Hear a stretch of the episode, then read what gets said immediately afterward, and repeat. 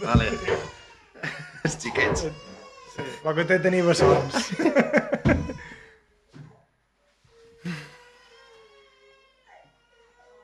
És això, quan agafes un, l'altre plora. Ah, per, per enveja, no? Sí, sí, sí. I en un ha fet caca, l'han de canviar, i l'altre se posa gelós. pues bé, Bueno, Rafael, bon dia. bon dia. Avui és un dia molt especial perquè, bé, fa quasi un any que vam començar amb, amb Sayansi, amb el podcast, amb, amb Sergi, amb Albert i amb Josep, i sempre hem estat fent una cerveseta mentre fèiem converses amb investigadors i investigadores, i avui, aquesta setmana, que teníem l'oportunitat de fer-ho a una cerveseria artesana a Cala Ratjada, aquí a Mallorca, no hem volgut perdre l'oportunitat. Primer que res, agrair-vos tant a tu com a Cata l'oportunitat de, de passar un matí amb vosaltres. Gràcies a vosaltres per venir i contar nosaltres, només faltaria. Bueno, eh, avui serà una, una entrevista diferent perquè aprendrem sobre el món de la cervesa i com dues persones apassionades pel món de, de la cervesa i també del vi van emprendre el seu propi projecte cerveser a, a Cala Ratjada. Eh, tu, Rafael, bueno, tant tu com Catalina sou d'aquí, de, de Cala Ratjada, o, o, o sou del voltant? Jo sóc d'aquí i na Catalina és d'Artà. Vale, perfecte. I, bueno, vau estudiar els dos enginyeria química Sí. a Barcelona? Sí, sí. Tots dos vàrem estudiar un darrere l'altre, jo vaig començar un any abans, eh, la UB, vàrem estar allà, mos va pillar el canvi de Pla 2000 en el, en el Pla Bologna, vàrem allargar una mica més i un poc tots els canvis de pla d'estudis i va ser un poc desastre tot. Canvis de preu també els varen notar bastant. Sí, sí. I, I en aquell moment ja n'hi havia una explosió del món cerveser allà a Barcelona? O... No, no. Vale. Allà és quan començaven... Eh, ja havia començat a la resta del món, aquí anem un poc més enrere sempre, però sí que començava la gent a elaborar més a casa. Ah, a casa? Homebrewers. Ostres. Era quan van començar gent a començar a elaborar. Perquè, bé, crec, no me'n record quan era, però la crisi 2007-2008, el bombolla immobiliària, això va crear molta gent sense, sense feina. Mhm. Molta gent va, quasi, quan va començar a elaborar aquí a casa molt cervesa per ells, per tenir, i va ser molt quan va fer, dir, pues, ja que em faig a casa, per què no intent també muntar lo de cervesa artesana? I va ser quan aquí a Espanya va començar tot el que és eh, el bot aquest cap a cervesa artesana. Quan gent que em feia a casa va veure sense feina i va decidir arrencar això. Curiós. Nosaltres estàvem allà encara estudiant i no varen començar fins dos o tres anys després, crec que era 2009, 2010, que ja varen començar a elaborar a casa també. Que el primer era- molt de prova i error, de jugar, de passar-ho bé. Exacte, exacte. No coneixíem ni estil de cervesa, però ja en volíem elaborar. per tant, no sabíem ni que elaboràvem, però era una cosa que mentre estudiaves enginyeria química, les cerveses són molt de... Ho, ho contempla una mica tot. Saps? És un procés de fermentació, un procés de, de biologia també, de microbiologia, i juntava un poc tot el que més o menys anàvem, anàvem estudiant també. Però no va ser fins que no vàrem haver acabat que ens va crear Clar. aquesta, aquest, aquest cuquet de veure si seguíem o no amb això. També, sí, sí, sí. I quan vau acabar la carrera d'enginyeria química, els dos vau decidir, vale, ara farem el màster de begudes fermentades, sí, va, no? va costar més perquè Vale. era el seu canvi, que també el que mos venien era que si no acabaves... es- Si, si tenies un grau d'enginyeria química no era el mateix que un, que un llicenciat. Havies de fer un màster d'enginyeria química per tenir la mateixa equivalència. Més diners. Exacte. I clar, que si no, no podries fer mai projectes, no podries fer res. I clar, dius, hombre, què faig? Pues, me tiro en enginyeria química ja que he començat la carrera o me'n vaig cap a una altra cosa. I va ser quan, sobretot, na, na Cata, que volia estudiar, bé, volia, volia focalitzar un poc més cap a la producció de vi, o elaborar vi, perquè teníem una finca, i que varen cercar màster, perquè, clar, tornar a començar a estudiar enologia pues, era un altre procés de 4 anys, i varen mirar a veure menys què hi havia per aquí, varen trobar que a Tarragona, l'URB, feia aquest màster de begudes fermentades i que, més, tenia les dues coses. Una especialització en recerca de, per, per, per enòlegs, sobre recerca en vi, i després una altra que eren begudes fermentades, especialitat en ciència i tecnologia de cervesa.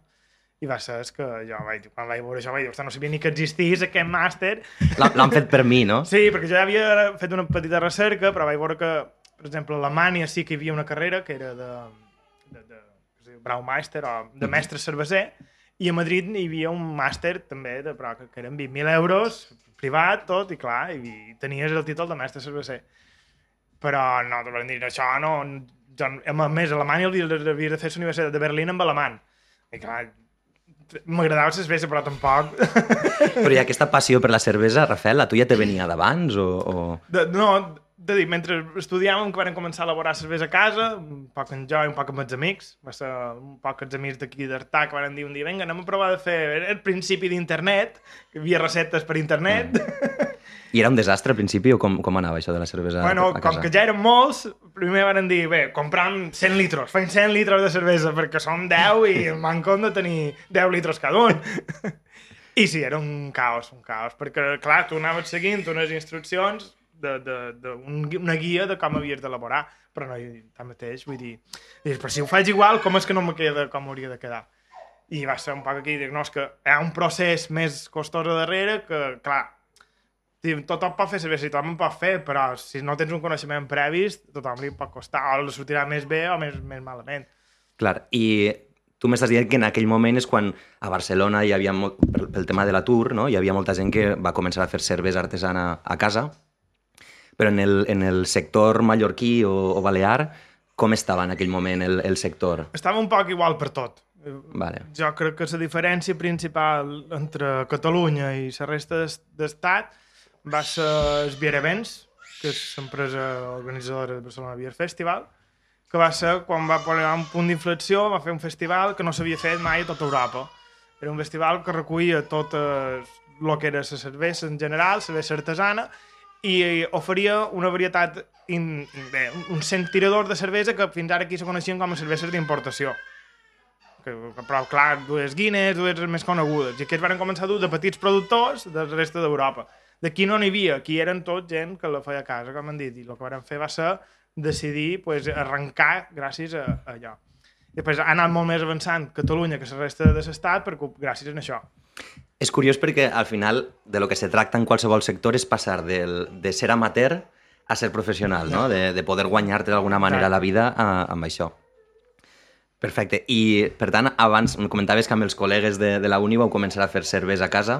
Entenc que va ser... O... No, col·legues d'aquí, d'Artà. Ah, els col·legues d'Artà, vale. Per tant, va ser el, el vostre projecte inicial, abans de la cerveseria, va ser fer amb els col·legues cervesa. Sí, va fer un poc els col·legues cervesa i després vam mirar de, de voler... Volíem donar... Volíem, sabien que hi havia aquest producte, però sabien que hi havia molt de desconeixement. I entre ells varen decidir muntar el que és l'associació de, de Certà Beer De, de, bé, de, de malalts de birra. Van crear l'associació de malalts de birra per poder fer un festival artà per donar a conèixer aquest producte diferent que, que no se coneixia per aquí. I la veritat que va anar molt bé. Vull dir, el van fer això pre-Covid, tot això, i va anar molt bé fins que el Covid ens va, ens va fer aturar aquest festival. I amb la resta de projectes similars cervesers a, a Mallorca, quin tipus de relació teniu? Teniu bé, bé, ara solidaritat? Teniu... Sí, ara hem arrencat una associació, se diu ACAIP, que és de, de cervesers de les Illes Balears, tots són productors i, o gipsis, gipsis són gent que, que va fer la seva cervesa a una fàbrica, que no té mm, fàbrica mm, okay. i la vol fer. Com se diu? Gypsy. O, Gypsy. Sí, sí, sí. Com a nòmades serien, però... Mm -hmm. Perquè tu llogues aquelles... Oh, eh, diferents maneres. Tu tens una recepta i te la fan en aquella fàbrica, directament dius jo vull una cervesa i aquella fàbrica fa la seva recepta i tu li compres un preu de cost per poder-la per -la vendre. I sí, va arrencar un poc així. Perfecte. Entrem ja un poc més de ple en el projecte de la cerveseria. Explica'ns un poc com va començar i, i com va anar tot això. Sí, estem en el, estem en el màster. Vull dir, encara sabíem que volien dedicar un vi i una cervesa, però no sabíem exactament volíem viure de lo que ens agradava, que era això, dir, i jo fer cervesa i ella fer vi, però no sabíem com englobar tot. I aprofitant el treball final de màster, van arribar, vam veure aquest projecte que era un poc innovador perquè era, no, no, no existien. Normalment sempre ha hagut com una rivalitat una mica estranya entre productors de vi i productors de cervesa i consumidors igual, vull dir, que li agrada el vi no els agrada la cervesa i... i no volem competitivitat no, ni competència, no. volem tot, cervesa i volem vi i volem no, tot. i el fet de també fer màster a Tarragona ens va il·luminar un poc tot. Vull dir, passàvem d'estar tots dos 10 anys vivint a Barcelona, perquè, clar, entre, entre mig, entre enginyeria química i màster, tots dos fèiem feina a una, una fàbrica de pintures de, de colorista. Bé, jo era colorista i estàvem un poc a recerca, de pintures de cotxe. I en pràctiques de la carrera i tot això, i ja m'havien ja m'havien agafat i segur que l'haguessin agafat també poc després. i va ser com em dir, això sí, està bé una temporada, però... Quin rotllo. Comparat Quin amb fer cervesa i vi, No, i que no era una cosa que volguessin, també teníem un poc clar, després d'estar 10 anys allà, que volien tornar cap aquí, i aquí el que és indústria química en general és un poc escassa. I, i t'havies de focalitzar, i després això, la cervesa mos- ja me, me creava més curiositat, perquè veia que com més, com més coneixements anaves adquirint, més te- més t'enganxava. Perquè realment la cervesa, vull dir, millor perquè m'apassiona i ho dic, però és una beguda extraordinària i molt diferent de totes les altres. Vull dir, te dona tant de joc que, que hi ha més de 360 estils diferents de cervesa i dins cada estil, si li afegeixes una mica d'espècies una mica de fruita, ja canvia completament. Dir, els mateixos refrescos, com a molt, en trobaràs 5, 6 diferents, potser als Estats Units n'hi ha una mica més, però no pots comparar amb el que hi ha a les cerveses.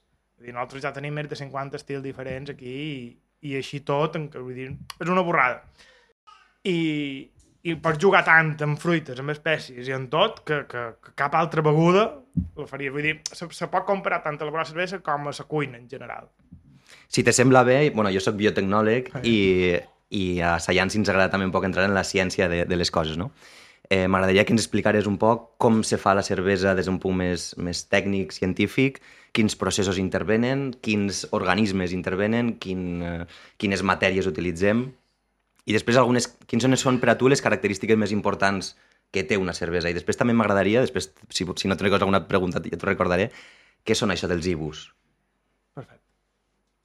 És una pregunta més complexa del que te penses, eh? perquè com t'he explicat, ha més de 300 estils diferents de cervesa i això farà que, depèn de l'estil, tindràs una matèria prima, uns microorganismes i un component diferents.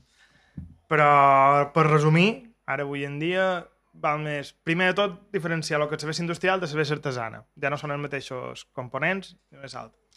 L'elaboració és molt semblant, però la cervesa industrial està pasteuritzada. Per ara mateix, la gran diferència, sempre ha hagut molt de debat... i encara Pasteuritzar, no què, què vol dir? està... Sí, pasteuritzar és pujar, donar-li temperatura en, aquella, en aquell producte. Posem a, a un temps llarg, a 76 pots, graus, pots, no? Pots triar, pots triar. Vull dir, Vale. qualsevol pasteurització, si li poses durant a 70 graus, hauria d'estar, crec que 24 hores. Mhm. Normalment el que fan aquestes és directament la pugen a nor- 90 graus i en un minut li basta. Val? Per matar tots els microorganismes que hi pugui haver vius a dins aquella cervesa. Um, la artesana encara no se fa. Vull dir, millor arriba un dia que sí, que també, perquè es- moltes grans companyies industrials és que estan pitjant, perquè estem xerrant de que la artesana no, actualment no arriba ni un 3% de la producció de nivell estatal. Saps? Però així tot hi ha moltes industrials que estan intentant fer IPAs, cerveses Mm. més artesanes, per mirar de, de tornar a treure aquest 3% que té la cervesa artesana. I, i això, si, si tens aquesta diferència, ja saps que, per exemple, una cervesa artesana, pot sigui de botella, sigui de barril, sigui de qualsevol cosa, està viva. Vol dir que encara té microorganismes a dins aquella, dins aquella cervesa acabada. En canvi, la industrial ja no. Aquí dins hi ha microorganismes Sí. vius. Vius. Microorganismes que normalment, si la cervesa està ben feta, només són llevats. Vale, és un llevat. Però se pot contaminar aquella cervesa o fins i tot xerrant d'un altre estil, ja. Però com me centraré perquè si no se m'anirà. Um, quan tenim això, ha un microorganisme viu dins l'artesana. Després dins l'artesana ha estils diferents, que un és lager, ale o espontani. Ara mateix. Són tres grans grups. La lager és una fermentació que se fa a baixa temperatura, val? perquè els microorganismes fermenten entre 12 i 16 graus. Val? I a més, en el fermentador, bé, un fermentador és un dipòsit on li afegeixes tu després el most i, i ferment. I en el fermentador te fermenten a baix del, de, del fermentador. Val? És, com ho diríem? Sí, els microorganismes se'n van a baix del fermentador, fermenten a, en aquesta baixa Preci- temperatura. precipiten, o- Sí, sí, precipiten a baix, se'n van directe en el, en el cul del fermentador i van fermentant durant més temps. Vale. Necessiten a lo millor dues o tres setmanes per fermentar aquella cervesa. Són això, se, se, el nom propi hem dit, que Saccharomyces pastorianus. Val? No és Cerevisae. No, Vale. el Cerevisae és el de les cerveses ale, Vale. val? que aquest sí que fermenta entre 18 i 22 graus i fermenta dalt del fermentador. I una lager d'aquestes cerveses, perquè tot el món eh, que ens pugui escoltar, quina, quina seria una cervesa lager coneguda? Artesana no, ha, no, no crec que en coneguin cap, però les industrials són totes. Totes són lager? Sí. Vale, perfecte. És la cervesa que sigui més, més bona de beure. Per exemple, la República Txeca vull dir, són més bones que les que fan aquí. Aquí tenim que no hi ha cap normativa per producció de cervesa i el que fan les industrials és afegir arròs per abaratir el cost d'aquella cervesa. I te dona midó, te dona sucres, però no te dona un, un tant de cost com podria tenir, per exemple, el que dic, una cervesa alemana una cervesa belga, una lager alemana una lager belga. Després, eh, dins les ale, és això, el llevat, el cerevice, Saccharomyces cerevisiae, que és la que te fermenta més coneguda, que se fermenta 20 graus. Després, hi ha les espontànies, que aquí és on xerram ja de més de... que s'ha analitzat, però s'ha fet molt pocs estudis en cervesa, sobretot els estudis que són en microbiologia, i després de part de la malta. Després ja xerrarem dels ingredients. Però dins les cerveses espontànies hi ha, ha cerveses que duen més de 80 i 90 organismes diferents. Hòstia. Perquè les espontànies són originàries d'una regió determinada de Brussel·les, val? De, de Bèlgica, de on passa el riu que travessa, que travessa Brussel·les. És una zona determinada que ha de tenir una denominació d'origen que se, diu, que se diuen làmbic, aquestes cerveses, i les fermenten com en piscines Val? Vull dir, els fermentadors són oberts i allargats, perquè el que passa durant el procés d'elaboració és que hi ha un moment determinat que bull i l'has de refredar ràpidament per fer, si vols fer una lager o una ale. Si una lager a 12 graus, si és una ale a 20 graus. Però per les espontànies les deixen a les piscines i que se contaminin, se diria entre cometes, que se contaminin de tots els organismes que hi ha dins l'aire. A part d'això, quan han acabat de, que s'han refredat, les passen dins barriques que ja hi ha hagut cervesa prèviament i per tant encara tens microorganismes anteriors. Estem xerrant que hi ha fàbriques que són més antigues, de, de, bé, que són del segle XVIII. Ara mateix. I han estat ininterrompudament fent cervesa. Ininterrompudament. Tu entres allà i veus les taranyines i tots els... que no toquen res perquè no els hi canvi el que entre les Entenc, per lo que estàs comentant, Rafael, que la producció de cervesa espontània segons el lloc on ho estiguis fent, Canvia. canviarà. Si tu fas a Mallorca, hi haurà uns, uns microorganismes diferents. Si tu fas una piscina de cervesa sí. a Mallorca... I, i els mateixos, els mateixos que ja existeixen de, de Brussel·les, d'any per any, tenen cerveses diferents.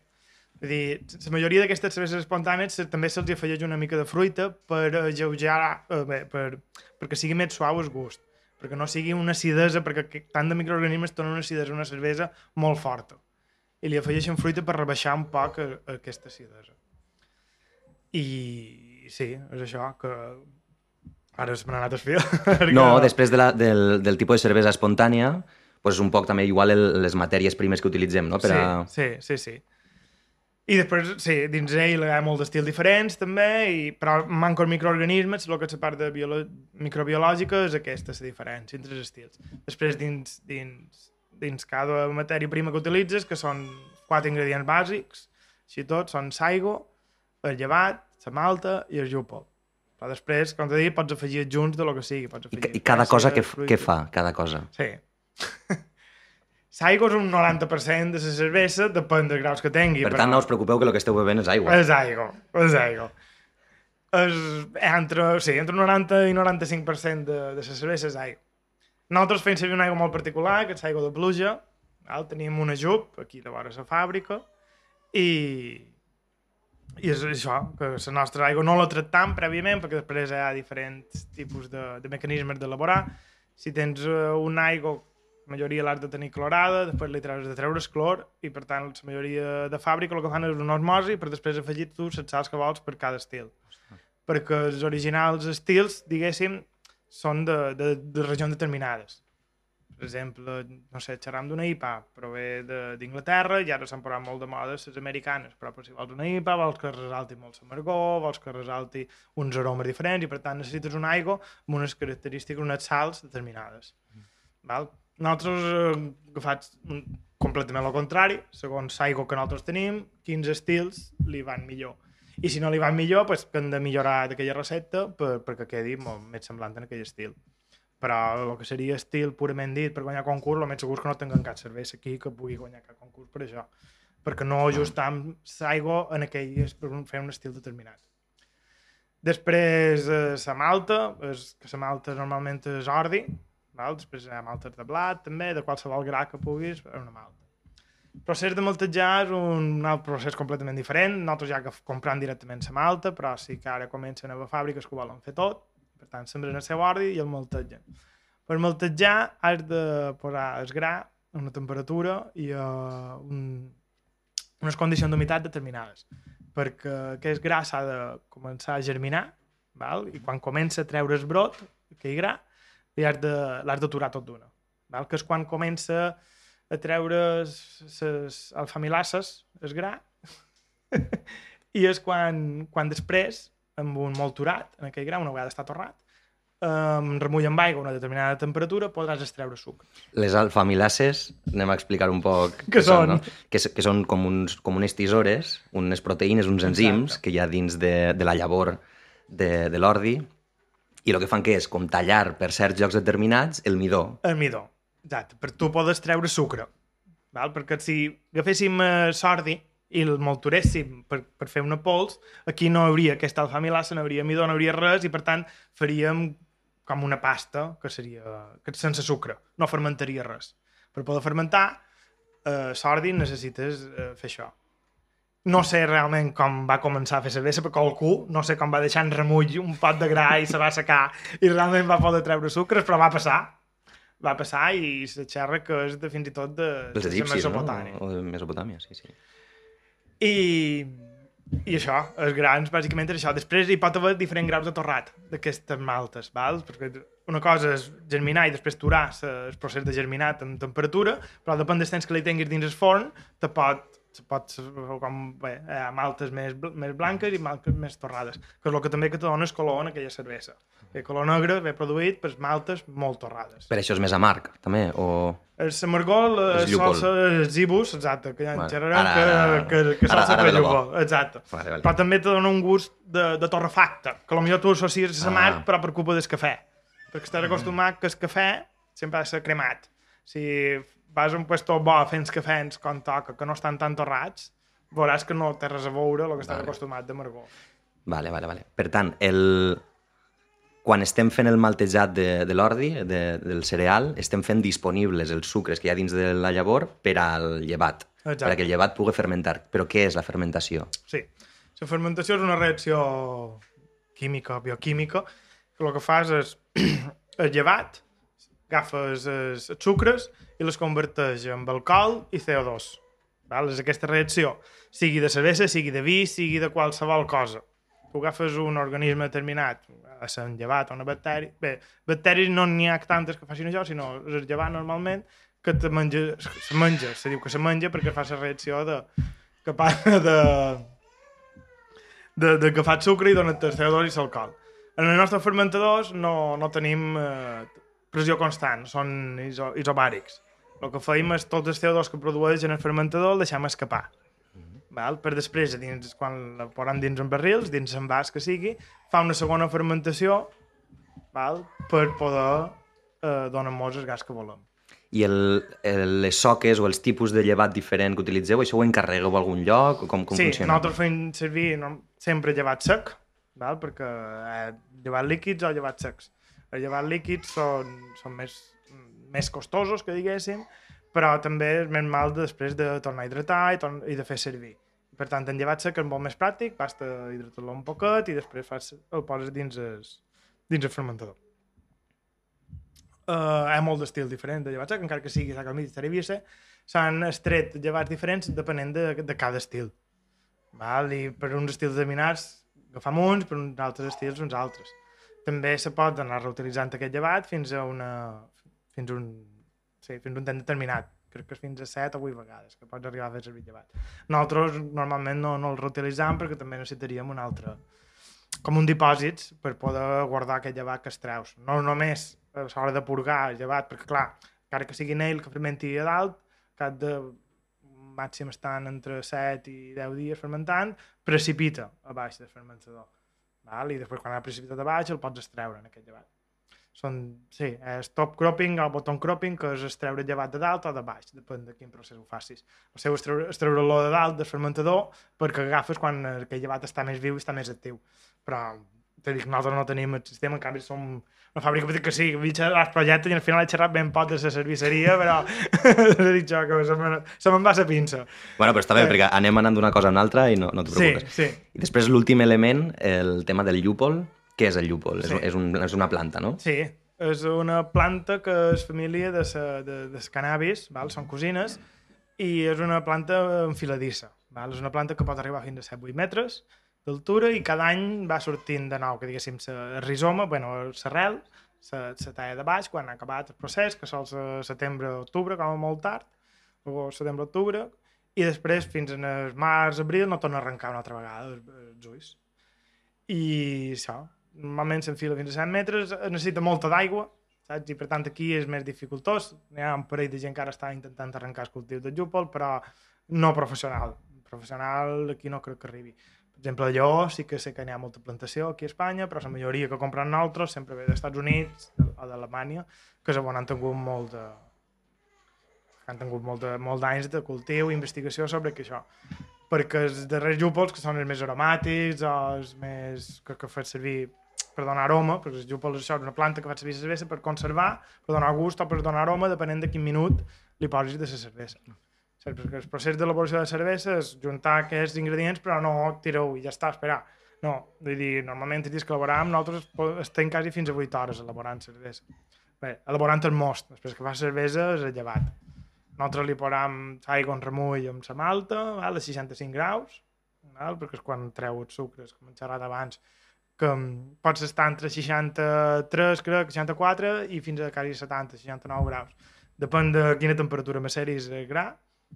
Normalment la relació és 1 a 3, de 1 quilo de gra per 3 litres d'aigua, i depèn de quina temperatura ho facis, trauràs uns sucres més fermentables o menys fermentables, perquè el llevant no se menja tots els sucres de la malta, saps? hi ha uns sucres que el llevant no pot, o no romp les cadenes i per tant no se les pot fermentar. I... Sí, i, i això, a part de... Queda, per exemple, si, si la macera és una temperatura més alta, que hi ha sucres que no fermenten, te queda una cervesa amb molt més cost, per exemple, val? amb una més densitat, que, que costa una mica més de beure. Si és a temperatura més baixa, 63-64 graus, te queda una cervesa més seca, diguéssim. L'altra és més dolça, aquesta és un poc més seca i més lleugera. Per exemple, aquesta està fermentada a 64 graus, que és bastant suau, i aquesta sí que està a 66 graus. Bueno, ja que tenim aquestes dues cerveses aquí, eh, anem a parlar un poc. Comenta'ns quina és cadascuna d'elles i aprofita per a parlar dels ibus, si vols. Sí, aquesta és de sempre, és una Golden Ale, que sempre la tenim en estirador, és una de les que més saben i és molt bona de beure per això. Són 5 graus, és una mica seca, rossa i, i que entra molt bé. Després aquesta eh, ja és una mica més forta, és una Black IPA, ara mateix, aquesta de negre només té color, de gust és tot llúpol, i, i això, el que diu, els IBUs és els International Bitterness Units, que són unitats d'amargor, i aquesta en té 20 i aquesta sí un 70. A diferència només de per llúpol que du. Du diferents tipus de llúpol i a més diferents quantitats a diferent temps. Val? Aquesta en du una mica per donar un pot d'amargor i una mica de gust, però aquesta en du a lo millor tres vegades més. I llúpols que tenen per calcular aquests ibus faig servir els alfa-àcids. Els alfa-àcids de llúpol és un component que, que és un tant per cent val? Que, que és això, que és quan està un temps determinat bullint amb aquella cervesa, te dona una amargor a una altra. Val? I per això el llúpol que se'ls hi posa a les IPAs, per exemple, per fer un dry hop, que és afegir llúpol al fermentador, o quan està acabant la fermentació, o quan ja ha acabat, que te donarà més aroma, també te dona una mica més d'amargor, tot i que no està contemplat a l'hora de calcular els ibus. Perquè aquests alfa-àcids se suposa que han d'estar bullint per poder-los passar a la cervesa. Mare de Déu, quin món, eh? T'ho he dit quan he començat. eh, vull dir, no sabies on el que, ficàveu. el que deies tu és el, el, el número de combinacions i de possibilitats que hi ha és una barbaritat, és, és una locura, no?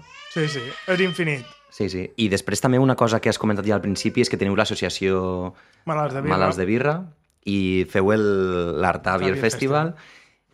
Comenta'ns un poc com va aparèixer tota aquesta associació, eh, què feu, eh, feu cates, feu... com funcioneu? Sí, és això. Varen començar, que vàrem fer l'associació només per fer festival, però després van anar sortint cates, tastos, maridatges, i vàrem anar organitzant activitats per difondre un poc la cultura cervecera.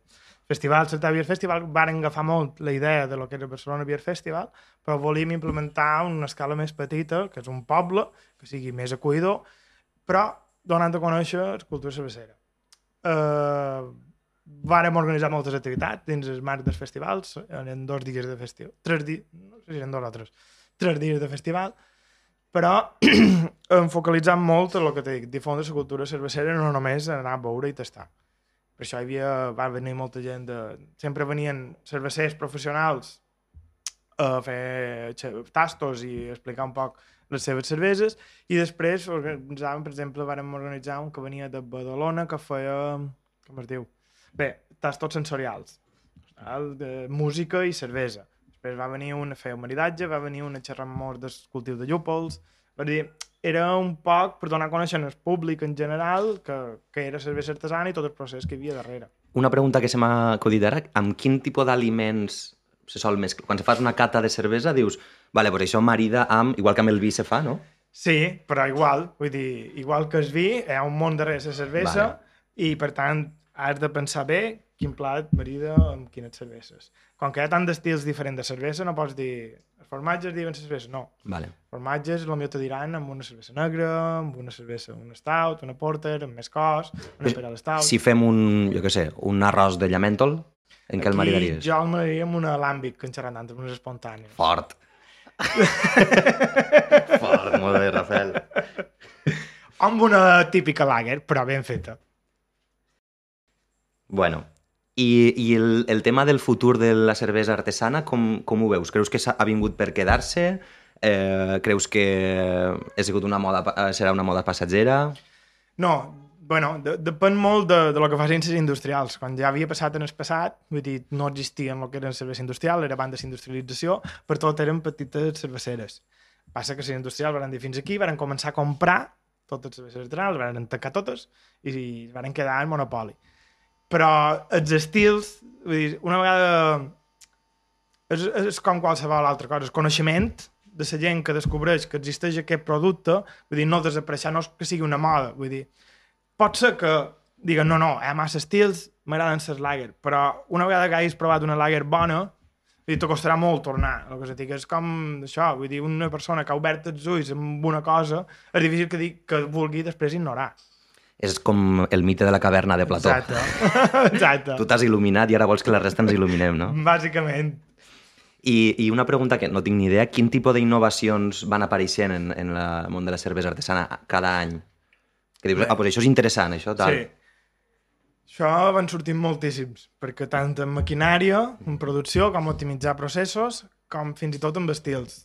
Vull dir, la gent que ja hi du molt d'anys, sobretot, quasi tots surten dels Estats Units i són els que van més avançats en el que diguéssim tota la cultura, perquè ja crec que es, arriba a ser ja fins més d'un 30% la, venta de, la producció de cervesa artesana comprada en industrial i per tant investiguen molt en crear noves coses, crear nous estils, crear nous productes que els agradin als clients i, i és un poc això vull dir, jo crec que arribarà a fer un lo de les IPAs, NEIPAs i tot això perquè són molt de llúpol, massa costós, la producció de llúpol és més cara i no se podrà permetre tot tothom, saps? I, és el que arribarà a passar. Vull dir que una, haurà cerveses que una pint, pint, mitja pinta t'arribarà a costar 10 euros i hi ha gent que no se podrà pagar això. perquè els preus estan pujant una barbaritat de tot. I clar, potser sí que fa que tornis a ser industrials, però pots mirar de trobar un equilibri entre una cervesa que no sigui tan costosa però que sigui bona. I, bueno, jo m'imagino que tu has provat el número de cerveses que hauràs provat deu ser una barbaritat no astronòmica. Però quina és la cervesa que tu dius Buah, aquesta pau se me va quedar al cervell gravada, així una, una locura de cervesa? Hi ha hagut unes quantes, però sobretot les que t'he dit que trobo més fascinants són aquestes, les espontànies. Mm -hmm. Per totes lo complicat que és elaborar-les i, i per producte final que te queda. Vull dir, és una cosa tan sorprenent que nosaltres en tenim d'àcides, però no tenen res a veure amb el que són les espontànies. Moltes d'aquestes les ensumes i te fan olor... Eh... Bé, duen sobretot Brettanomyces, que és un bacteri que, per exemple, en el vi està prohibida, val? Prohibida, que si tens contaminació d'això quasi que pots tancar la bodega perquè has de tirar totes les Les barriques, les eh? barriques. I en canvi la cervesa, quan en trobes una que, que ho ha fet aposta, perquè a vegades en trobes un que no ho volia i Ah. també no queda bé, però el que són espontànies és, és una passada. És una passada. A què fa, aquí a què fa olor, què deies? Bret fa olor uh, a cuir, a, a suor de cavall. A cuir m'agrada. A, a Sí, suor però- de cavall. Però cuir seria el cuir de, de, de, de la plaça, del mercat, de quan Sí. passa. Saps? Que és, És això, fort, com és fort. fort, Mm. una suor de cavall. I clar, te sorprèn molt en dir que jo olor una cervesa i dius, ara m'ho he de beure, que a Certàvia Festival en xerràvem, em van endur, i, i a més, en un barril de 20 litres que m'havia costat, crec que eren 400 euros, i un tassonet així el veníem a 2 euros, i la gent el tirava en terra perquè no li havia agradat, i diu, això està dolent. I tu posant les, Sí. les mans a la cara, no? Però això és el millor que han duit en aquest festival. Hòstia. I, i l'altre dia que vam vindre un poc a, a saludar-te i, i a veure quedar per fer l'entrevista i tal, ens vas comentar que la, la cervesa amb més quantitat d'alcohol que s'havia produït era una escocesa, no? Sí, bé. Explica'ns un poc com, com va ser tot això. Sí, però això era quan ho vaig cercar jo, supos que n'han sortit d'altres ara. La que jo vaig mirar era de, de, això, una, una molt famosa escocesa de Brewdog que, que, que va voler fer, sobre la més forta del món en aquell moment, però crec que ja era 2011 o 2012, i el que va fer va ser ui, una, una destil·lació en fred d'aquella cervesa. Va produir una cervesa que després el que anava era congelant el que és l'aigua de la cervesa i l'anava traient. El treia gel i li quedava cada vegada més concentrada aquella cervesa fins a arribar, crec que eren a 41 42 graus. I clar, vull dir, no és una cervesa, ja és un destil·lat, És un destil·lat. però, però li posaven el gas perquè tingués un poquet de gas i quan te, ton, venien en xupitos, Mare santa. xupats o... Bueno, m'agradaria un poc per a, per a tancar i arredonir la, la conversa que qualsevol persona que ens pugui estar veient o escoltant i que tinga passió també per la cervesa, que estigui començant, què li aconsellaries tu per a què hauria de tenir en compte? Quins errors que vas fer tu hauries de dir, ep, ojo aquí. no, els errors els ha, els ha de cometre perquè si no és, és com més aprens com més aprens ara, pf, ojo aquí depèn de lo que se vulgui dedicar vull dir, per fer cervesa a casa vull dir, recomano fins i tot a tothom que en faci, perquè és una experiència que veuràs que, que t'agradarà molt t'enganxarà molt i evidentment que no te quedarà, ostres, no ha quedat com jo volia però la gent has provat tothom te dirà, no, pues és bastant dolent, diràs, pues jo la trobo boníssima és com el que passa paella per primera vegada i després diu, sempre és xalada, no sé què, diu, pues a mi m'agrada molt perquè l'he fet jo, pues el mateix.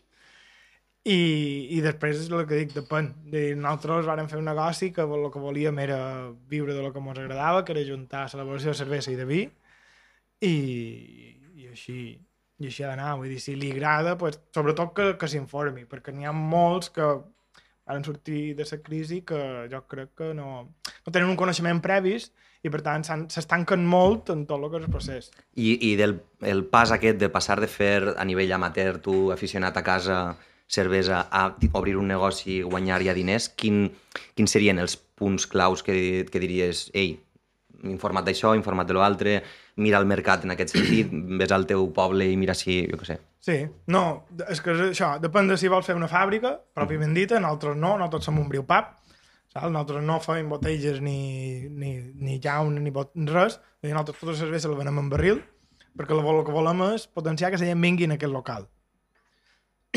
si tu el que vols és fer una fàbrica per distribuir, la pots muntar a qualsevol lloc i després moure't per tocar portes. Jo això no en sé.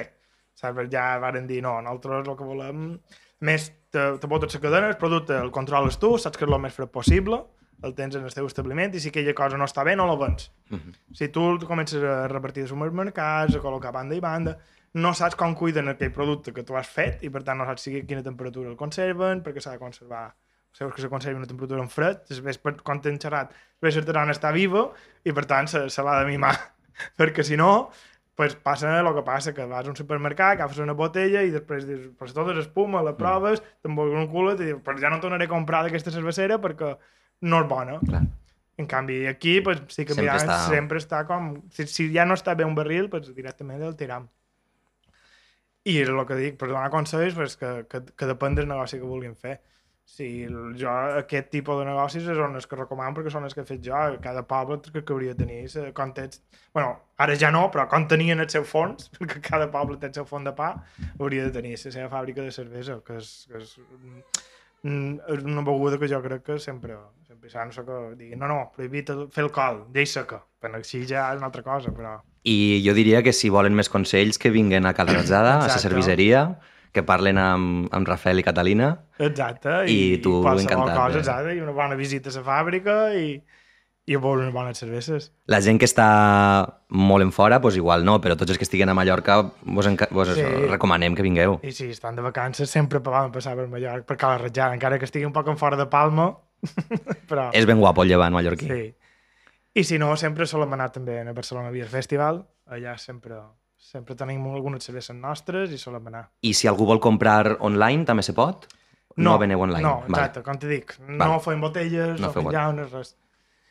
A una època que repartíem a domicili, però online no. Vull dir, nosaltres el que tenim són uns growlers, que és una botella d'un litre, i unes llaunes de 33 que et serveixen per emportar. Val? Però l'omplim directament de, de tirador i és com si tu anessis a comprar una pizza per emportar. Vale. Val? I no és per menjar-te en mateix moment la cervesa, però sí que en una setmana sí que te l'has d'haver consumit. Bueno, Rafael, pues, moltíssimes gràcies No, per haver perdut un rato en la nostra conversa. Esperem tots els èxits del món a la cerveseria, Sí. que puguem vindre per molts anys més a provar cerveses. Moltes gràcies. Vinga. Vaig a veure els menuts. Moltes gràcies, Rafael.